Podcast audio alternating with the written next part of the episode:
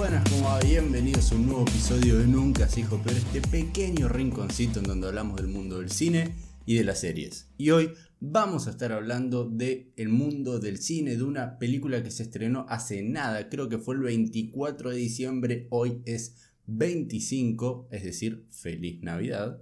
Pero hablemos de las películas, por favor, ¿y cuál es esta película de la cual vamos a estar hablando en el día de hoy? Bueno, esa es The Midnight Sky, una película original de Netflix que como bien dije se estrenó el 24 de diciembre y está dirigida por George Clooney. Esta película está basada en un libro titulado Good Morning Midnight, escrita por Lily Brooks Dalton. Además, está protagonizada también por George Clooney, Felicity Jones, David Oyelowo, Kyle Chandler, Demian Bichir y Tiffany Boone. Actualmente The Midnight Sky cuenta en la página Rotten Tomatoes con un 53% por parte de la crítica especializada y con un 28% por parte de la audiencia. Pero antes de arrancar con mi opinión personal, les voy a pedir que si les gusta el contenido que realizo y las críticas que hago en este canal, que por favor te suscribas y le pongas me gusta a este video que eso ayuda a una barbaridad. Ahora sí, ¿qué me pareció de Midnight Sky? ¿Es tan mala como parece ser debido al porcentaje que cuenta por parte de la crítica de la audiencia Rotten Tomatoes? Bueno, primero que todo tengo que destacar la cinematografía. Desde el apartado visual, quizás es una de las mejores cosas que vi este año 2020 y es algo muy lindo lo que te muestran en pantalla, es bellísimo y que está clarísimo que se podría haber aprovechado y se podría haber disfrutado muchísimo más si se veía en el cine. Luego, la interpretación de George Clooney. Es realmente buena, pero más que nada lo que más me llamó la atención es su interpretación, su actuación corporal. Eso es lo que a mí más me gustó. Pero habiendo dicho eso, ya podemos pasar a los aspectos que no me gustaron tanto. La historia nos sitúa en el año 2049 con una Tierra, con un planeta Tierra ya en sus instancias finales. Clooney es la única persona en toda la Tierra que se encuentra trabajando en un centro de operación e investigación espacial. Un día descubre que una nave en la cual hay tripulantes pertenecientes a la Tierra está volviendo a dicho planeta luego de una misión de ir a averiguar, ir a visitar un planeta para ver si es habitable. Pero esta gente no sabe realmente cómo se encuentra la Tierra en la actualidad.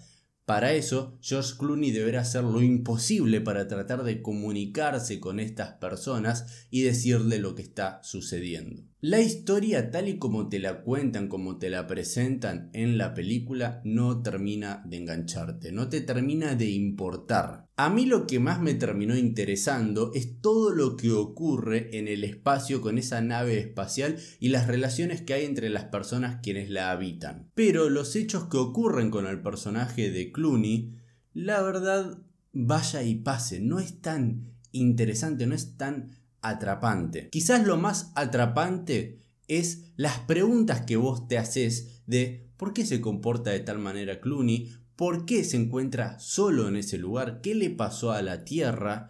Eso quizás es más interesante e impactante.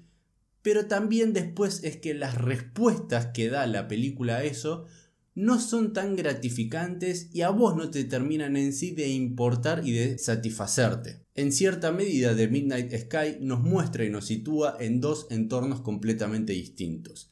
En una tierra en las instancias finales con el personaje de George Clooney y por otro lado la nave con los tripulantes volviendo a nuestro planeta.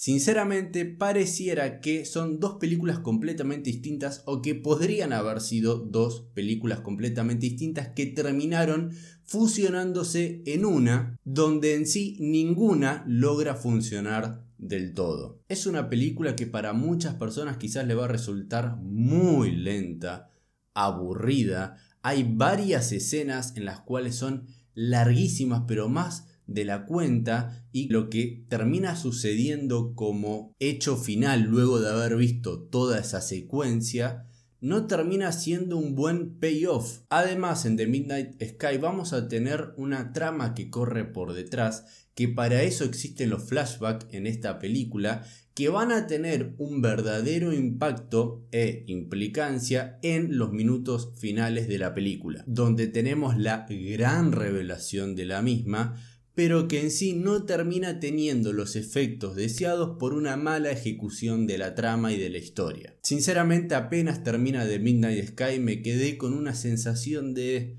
¿En serio? ¿Ya está?